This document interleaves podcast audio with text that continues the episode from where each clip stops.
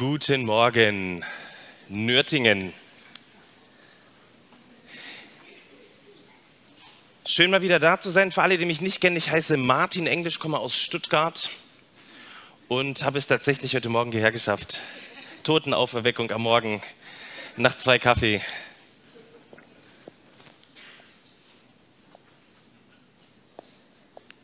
Einmal bitte kurz umstellen.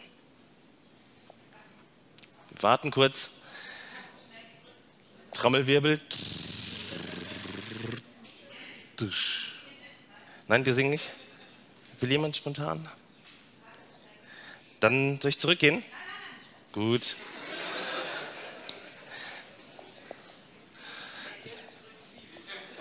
Sehr gut. Was siehst du gerade? Was siehst du gerade? Schau mal genau hin und was siehst du? Du kannst dich auch umschauen. Sehr wahrscheinlich fängst du jetzt an, irgendwelche Kleinigkeiten um dich herum wahrzunehmen, grau zu kacken. Was meint er? Vielleicht denkst du, vielleicht stimmt das mit dem Pastor da vorne nicht. Schau mal genau hin. Vielleicht siehst du den Fleck in der Hose gerade hier. Was siehst du, wenn du deine Augen aufmachst und sehr genau hinschaust? Nürtingen, heute soll es genau um dieses Thema gehen, sehen.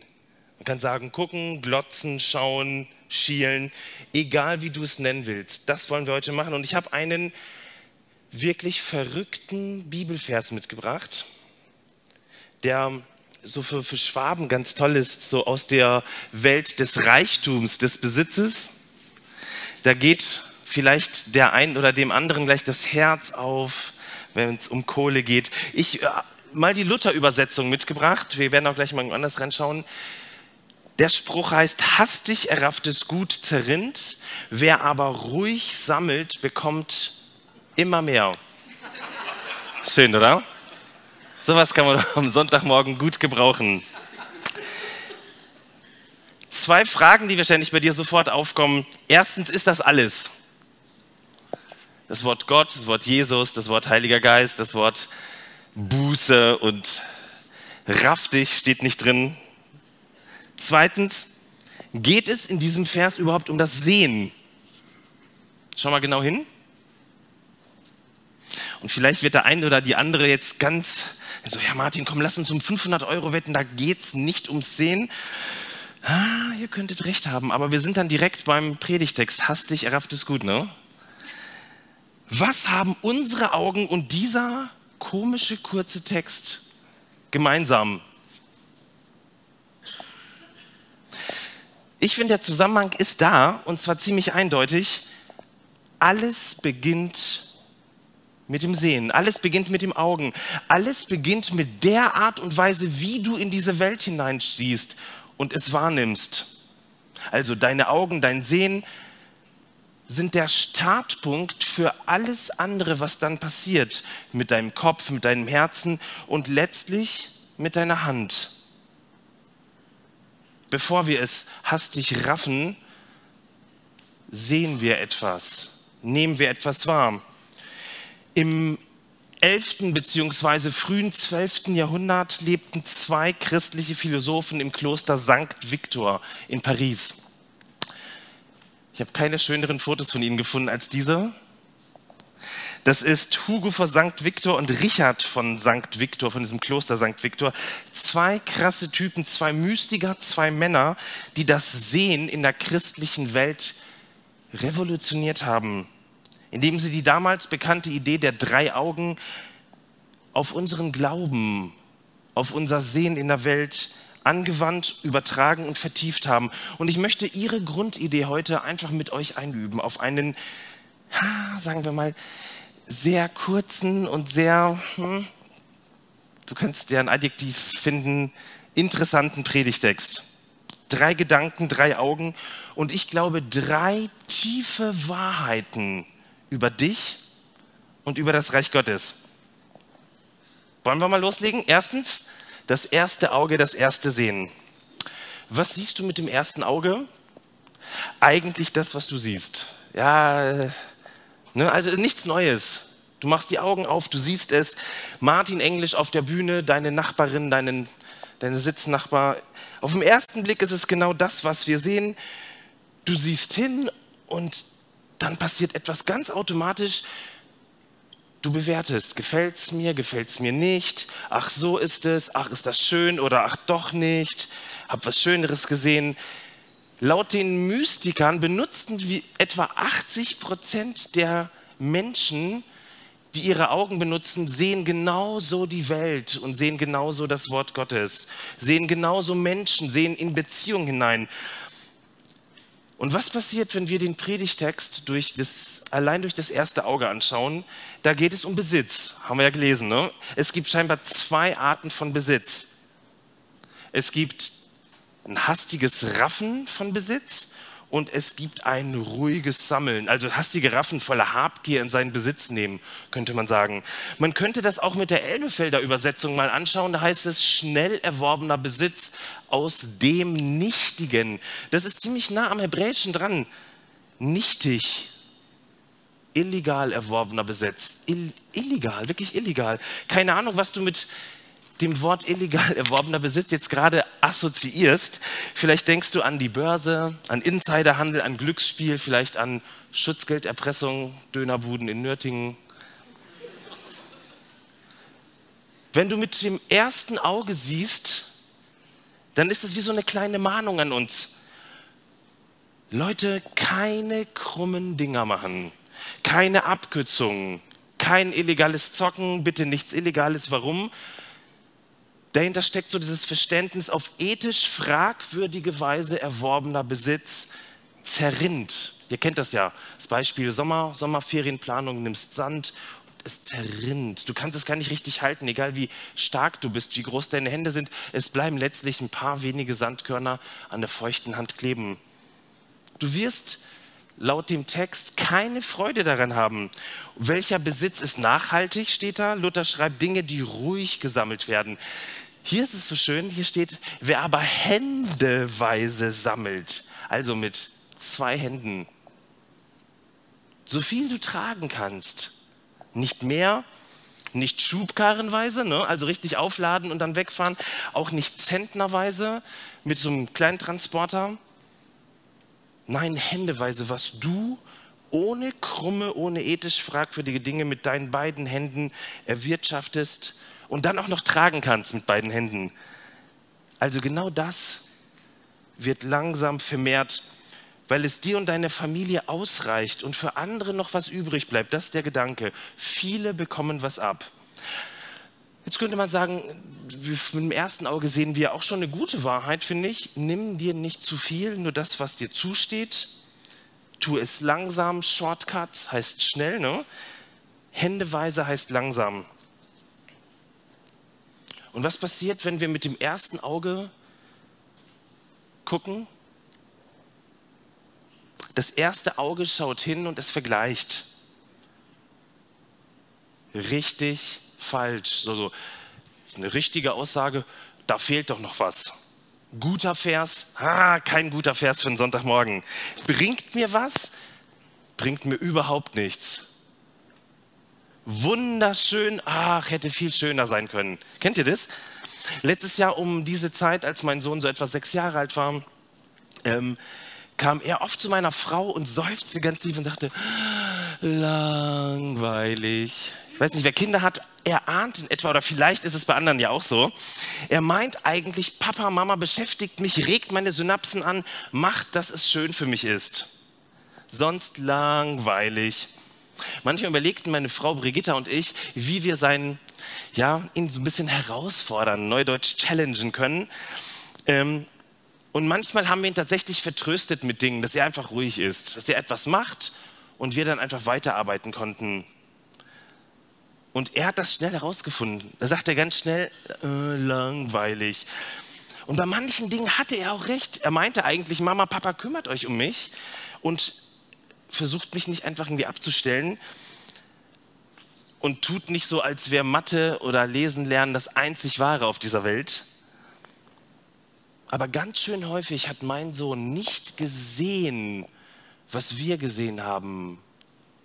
Er hat nicht gesehen, dass es eigentlich ganz cool sein kann, Dinge zu tun, die auf den ersten Blick richtig schwierig und herausfordernd sind. Wie zum Beispiel Schwimmen gehen, Bücher lesen, Basketball, Ordnung im Zimmer oder unbekanntes Wissen lernen.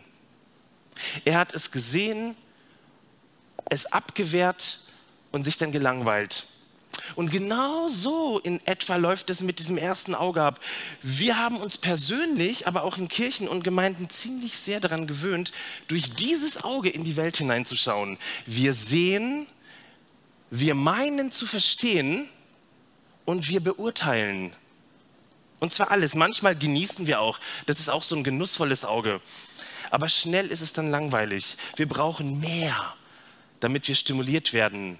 Mehr. Wir brauchen zum Beispiel in Predigten, habe ich das in den vielen Jahren als Pastor ganz häufig gemerkt, dass Leute Predigten gut fanden, wo sie besondere Fakten gehört haben, die sie noch nicht kannten. Also die brauchten mehr crazy Fakten. Die brauchten mehr Dinge, wo sie sagten, ach, das, das wusste ich ja noch nicht. Und das war dann gut. Wisst ihr, was hinter diesem Augen, hinter dem Sehen des ersten Auges steckt? Konsumdenken. Es ist reines Konsumdenken. Und das Verrückte ist, etwa 80 Prozent der Menschheit, sagen die beiden ähm, ähm, Personen aus Paris, 80 Prozent der Menschheit schaut tatsächlich nur mit dem einen Auge. Im Wesentlichen geht es um Konsum und Information. Es geht um Konsumieren und Beurteilen. Und so funktioniert leider sehr vieles in dieser Welt. Leider auch in Kirchen, leider auch in Gemeinden. Gottesdienste und Gemeindearbeit werden konsumiert und dann am besten aus einer relativ entspannten, distanzierten Rolle beurteilt. Aber, und das ist das Verrückte, so gut wie nichts transformiert uns, verwandelt uns, verändert uns in unserem Denken, in unserem Fühlen und in unserem Handeln. So unfassbar wenig von dem vielen Guten, das wir hören, transformiert uns und diese Gesellschaft. Vieles ist auf Konsum und auf Beurteilung reduziert. Liebe Nötiger, ich möchte euch zusprechen, es gibt noch sehr viel Besseres als einfach nur das Sehen mit dem ersten Auge, als Information, Konsum und Beurteilung. Hastig errafftes Gut zerrinnt, wer aber ruhig sammelt, bekommt immer mehr. Zweitens das zweite Auge, die Welt sehen. Die beiden Victors aus Paris beschreiben einen Menschen, der gelernt hat, durch das erste Auge zu sehen und der aber auch durch das zweite Auge schaut. Was sieht er? Er sieht natürlich zuerst das, was der, der durch das erste Auge schaut, das ist klar. Aber er sammelt nicht nur Informationen, er sieht noch mehr. Warum? Und das weiß jeder von euch, denn mit dem zweiten sieht man besser. Was sieht man aber mit dem zweiten besser? Man sieht alles in seiner Ganzheit. Man sieht das große Ganze. Nicht nur das, was ich vor Augen habe. Nicht nur das Sinnliche, nicht nur die Informationen, die ich aufsauge. Nein, ganzheitlich, jemand, der durch das zweite Auge schaut, er ahnt die Komplexität von Beziehungen. Er ahnt die Komplexität von Gemeinden. Ich würde sagen, er ahnt die Komplexität in dieser Welt, dass diese Dinge letztlich zusammenhängen. Und ich glaube, so ein Sehen verändert schon mal richtig viel. Es wird sofort klar, wenn wir dieses Sehen auf, das, auf den Predigtext übertragen. Hastig errafftes Gut zerrinnt, wer aber ruhig sammelt, bekommt mehr. Jetzt nochmal die Frage, was sieht man durch das zweite Auge in diesem Predigtext mehr? Ich glaube, es geht nicht um persönliche Anlagetipps, die irgendein Pastor mit seinem kümmerlichen Finanzwissen euch heute Morgen mitgeben will oder so, ja, sagen wir mal so semi-professionelle Tipps, wie man mit Besitz umgeht. Es geht um echte Weisheit, die, und jetzt kommt's, die über mich über dich, über uns hinausweist. Das zweite Auge sieht das große Ganze. Zum Beispiel so, wie sah das damals und sieht das heute mit dem Thema Besitz aus? Und zwar, wenn wir in die ganze Welt hineinschauen. Welche Dimensionen hat Reichtum, wenn wir von uns weg auf die Gesellschaft schauen? Noch besser auf die komplexen Zusammenhänge dieser Welt. Und vielleicht dämmert es der einen oder dem anderen jetzt langsam, wie nötig zum Beispiel auch gesellschaftlich, das geht bis in die Politik, dieses Sehen mit dem zweiten Auge ist. Denn wenn ich es immer so handhabe, dass es um mich und meine Gewinnmaximierung geht, dann übersehe ich, dass vieles zusammenhängt. Die Art und Weise, wie mein Besitz Einfluss hat auf andere, auf Familien, auf Partnerschaften, auf Bekannte. Wisst ihr, meine Art, wie ich Geld mache, hat letztlich oder wie ich Geld anhäufe, Einfluss auf die ganze Welt und die Gesellschaft.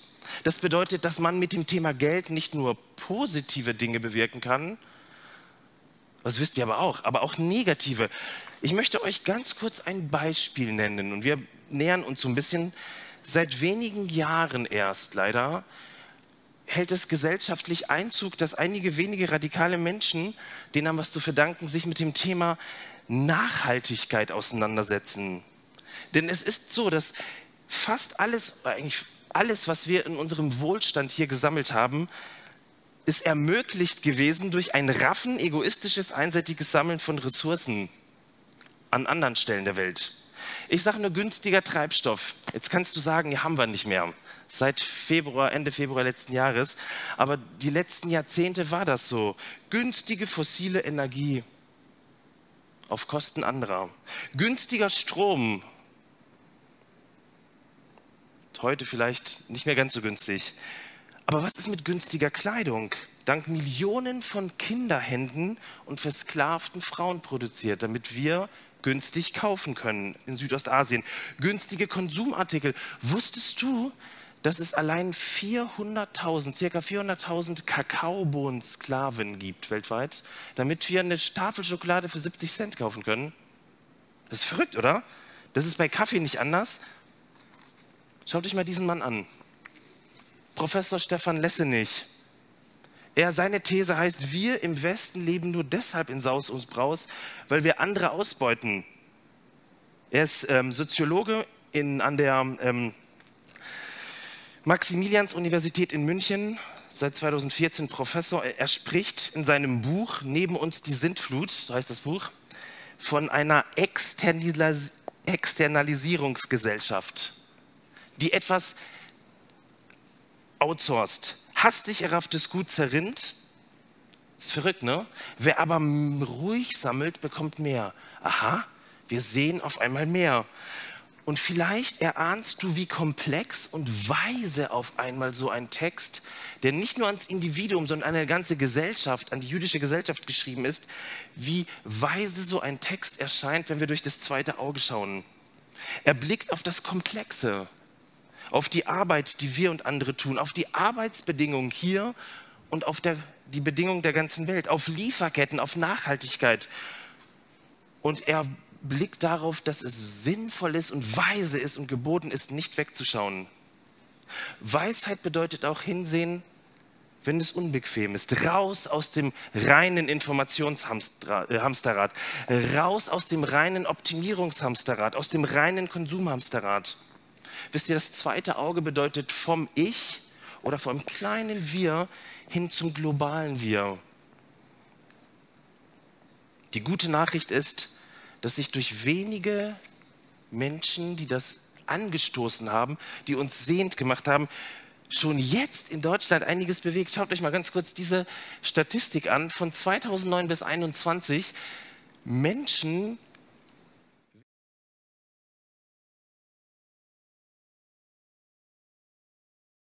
mehr Menschen nehmen das wahr und ich weiß, und ich weiß, was das bedeutet in einer Zeit, wo sehr vieles sehr teurer ist.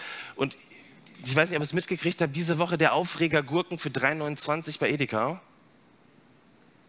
Und da muss man fragen, reicht das Geld, um tatsächlich alles, da merkt ihr diese Spannung, in der wir leben. Es ist einfach nicht so, Hauptsache, mir geht's gut, sondern wir leben in einer unfassbaren Spannung. Durch das zweite Auge sehen heißt sehen und ausgleichen, sehen und teilen, sehen und für andere sorgen. Nicht raffen, nicht immer nur mehr, mehr, mehr oder haben, haben, haben, sondern auch fair, sondern auch Fair Trade, gute Arbeitsbedingungen. nötigen. Wie wäre das, wenn eine Gemeinde das einübt, zu teilen, den Blick für das zweite Auge in dieser komplexen Welt, ja, das Sehen dazu zu üben, nachsensibel zu werden, sehfähig zu werden, vielleicht auch sprachfähig zu werden. Und ich möchte dich fragen, was brauchst du von deiner Gemeinde, damit du in dem, was du tust, sehen lernst durch dieses zweite Auge? Wir sagen immer, mit dem zweiten sieht man besser, ne? Aber manchmal tut dieses Sehen richtig weh, zu sehen, wie viel Not da ist.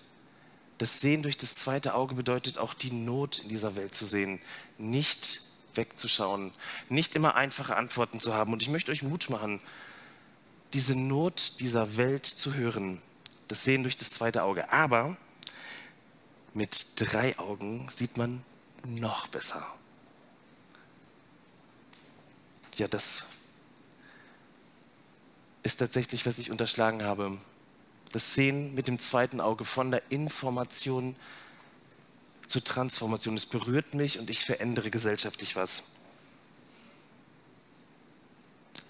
Das dritte Auge. Gott sehen.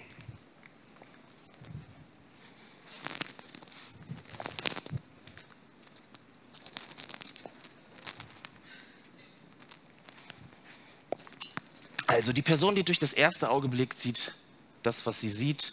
Sie sieht die Welt, sie sieht, beurteilt, sammelt Informationen, konsumiert. Die Person mit dem zweiten Auge sieht die Komplexität dieser Welt. Was sieht die Person mit dem dritten Auge? Was sieht sie? Ich glaube, die Person, die durch alle drei Augen sieht, sieht das Geheimnis Gottes und seine Realität im Hier und Jetzt. Und ich möchte nicht zu viel versprechen, aber ich glaube, so ein Blick, er verändert einfach alles. Er verändert einfach alles. Du glaubst mir nicht? Da heißt, hastig errafftes Gut zerrinnt, wer aber ruhig sammelt, bekommt mehr. Menschen, die mit dem dritten Auge sehen, für die wird es auf einmal ganz ruhig die sehen die Dinge, die kriegen nicht gleich eine Schnappatmung, die, die werden ganz ruhig, weil sie in all dem jemanden entdecken und erkennen, der für sie sorgt, der unfassbar großzügig, freigiebig ist. Und zwar damit ich ruhig werde. Sie sehen eigentlich so den Wunsch zu hamstern, zu preppen, haben wir ja gesagt, bei Corona war das ganz häufig, ne? Klopapier wird gepreppt, das Raffen. Und ich sehe viele andere, die sehr viel weniger haben als ich. Aber in all dem sehe ich den, der alles hat, der in absoluter Fülle lebt und der es über die Maßen liebt, mit dir und mir zu teilen, mit euch als Gemeinde. Ich entdecke einen Gott des Überflusses wo es einfach fließt und fließt und tropft und daneben geht und fließt und es einfach hinausfließt. Und es ist ärgerlich, ne? So ein Überfließen auch am Sonntag in einem Gottesdienstraum mit Teppichboden ist ärgerlich. Genauso wie das übermäßige Fließen und Geben von einem Gott, der allen gibt, die null etwas verdienen. Und das ärgert. Was macht Gott denn da? Das kann man doch nicht machen. Es ist doch viel schöner, wenn man sich selber erarbeitet, oder? Und dann sagen kann, das habe ich geschafft. Das ist eine Sauerei, dieses Überschwappen, dieses Unangepasste, dieses Ungenierte, dieses Geben und Geben und Geben. Eigentlich wollen wir es selber machen. Und ich möchte mit euch ein Geheimnis teilen. Jeder Überfluss Gottes ist ungerecht und unverdient. Das ist aber die Realität Gottes in einer Welt voller Raffer und Gaffer, voller Schaffer und all derer, die darunter leiden. Also die meisten 80, 90 Prozent der Welt. Die Bibel beschreibt in Matthäus 25 ein Gleichnis Jesu, das genau diese drei Dimensionen des Sehens mit den drei Augen beschreibt. Ich möchte euch nur einen Aspekt ähm, zeigen, und zwar Matthäus 25, damit ihr so ein bisschen seht, dass diese Dinge im Neuen Testament mit anderen Worten, aber von der Idee her immer wieder vorkommen. Es geht in Matthäus 25 um einen Mann, der außer Landes geht und seinen Besitz verteilt. Ihr könnt es gerne nachschlagen. Drei Menschen oder drei Knechte kriegen Kohle. Der erste bekommt fünf Zentner Silber, der zweite kriegt zwei Zentner Silber, der dritte kriegt einen Zentner Silber. Und jetzt schauen wir mal mit dem ersten Auge drauf und stellen fest, ha, das ist aber ungerecht. Der eine kriegt fünf, der andere drei, der andere eins. Das wird sogar jetzt mein Sohn in der zweiten Klasse sofort sehen mit seinen Mathekenntnissen. Das ist ungerecht. Wie kann das sein? Nicht alle kriegen gleich. Warum bekommt der eine mehr, der andere weniger? Und dann hören wir nach innen, ja, das ist, ist, leider so. Ne? Die einen haben mehr Gaben, die anderen weniger. Die einen haben mehr Ressourcen, die anderen weniger. Die einen haben mehr Bildung, die anderen weniger. Die einen haben mehr Macht, mehr Ansehen, mehr Möglichkeiten, mehr Partnerschaft. Was für eine Ungerechtigkeit. Wenn du mit dem zweiten Auge drauf siehst, spürst du vielleicht diese Ungleichverteilung in dieser Welt, diesen Schmerz, dass einige ganz wenig haben und andere fünfmal so viel. Jetzt einfach im Gleichnis gesprochen.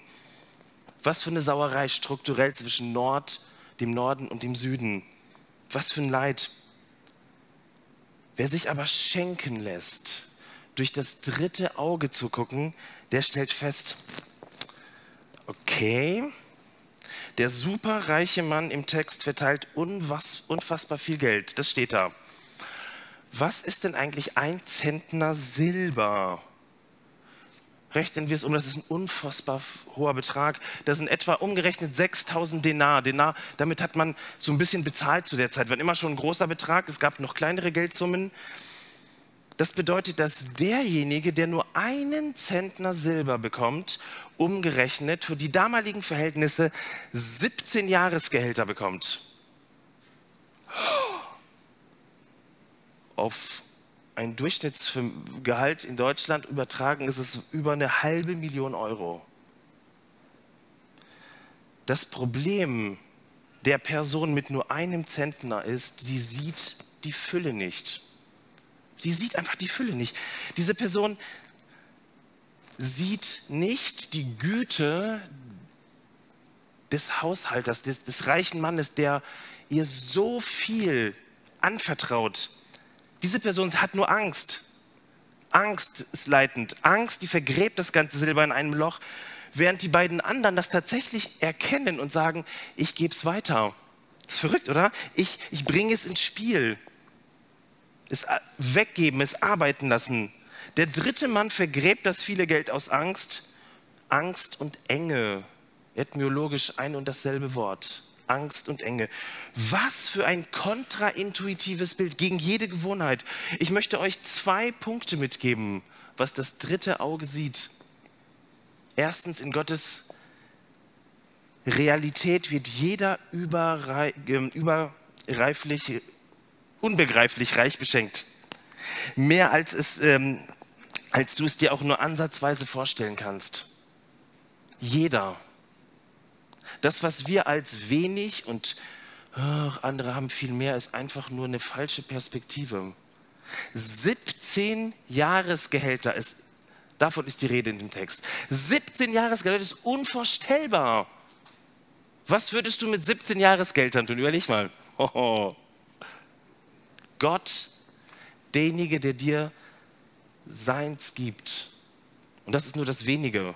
Die Frage ist nicht, wie wenig, die Frage ist, was siehst du? Was siehst du in deinem Leben?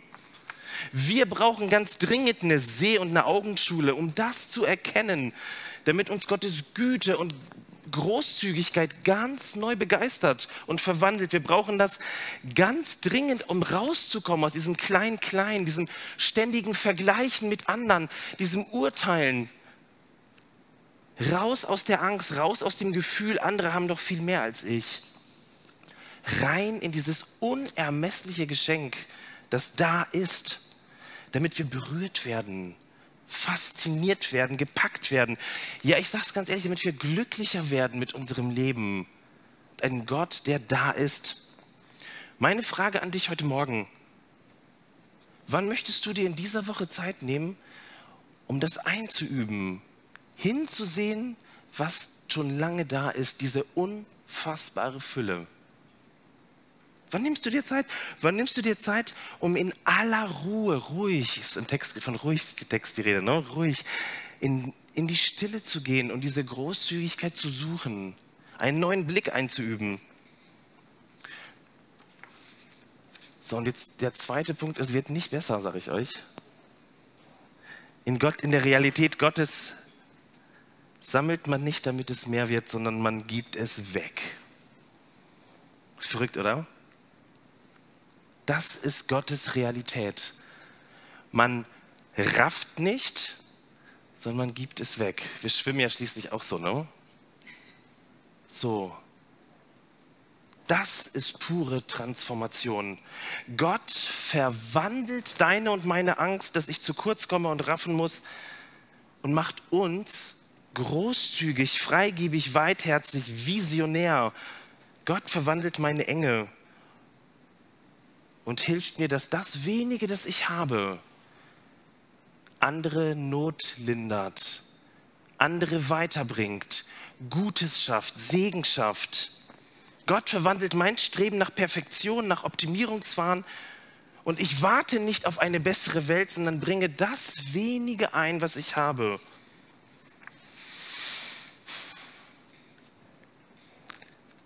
Hastig errafftes Gut zerrinnt, wer aber ruhig sammelt, bekommt mehr. Leute, was für ein Ritt, ne?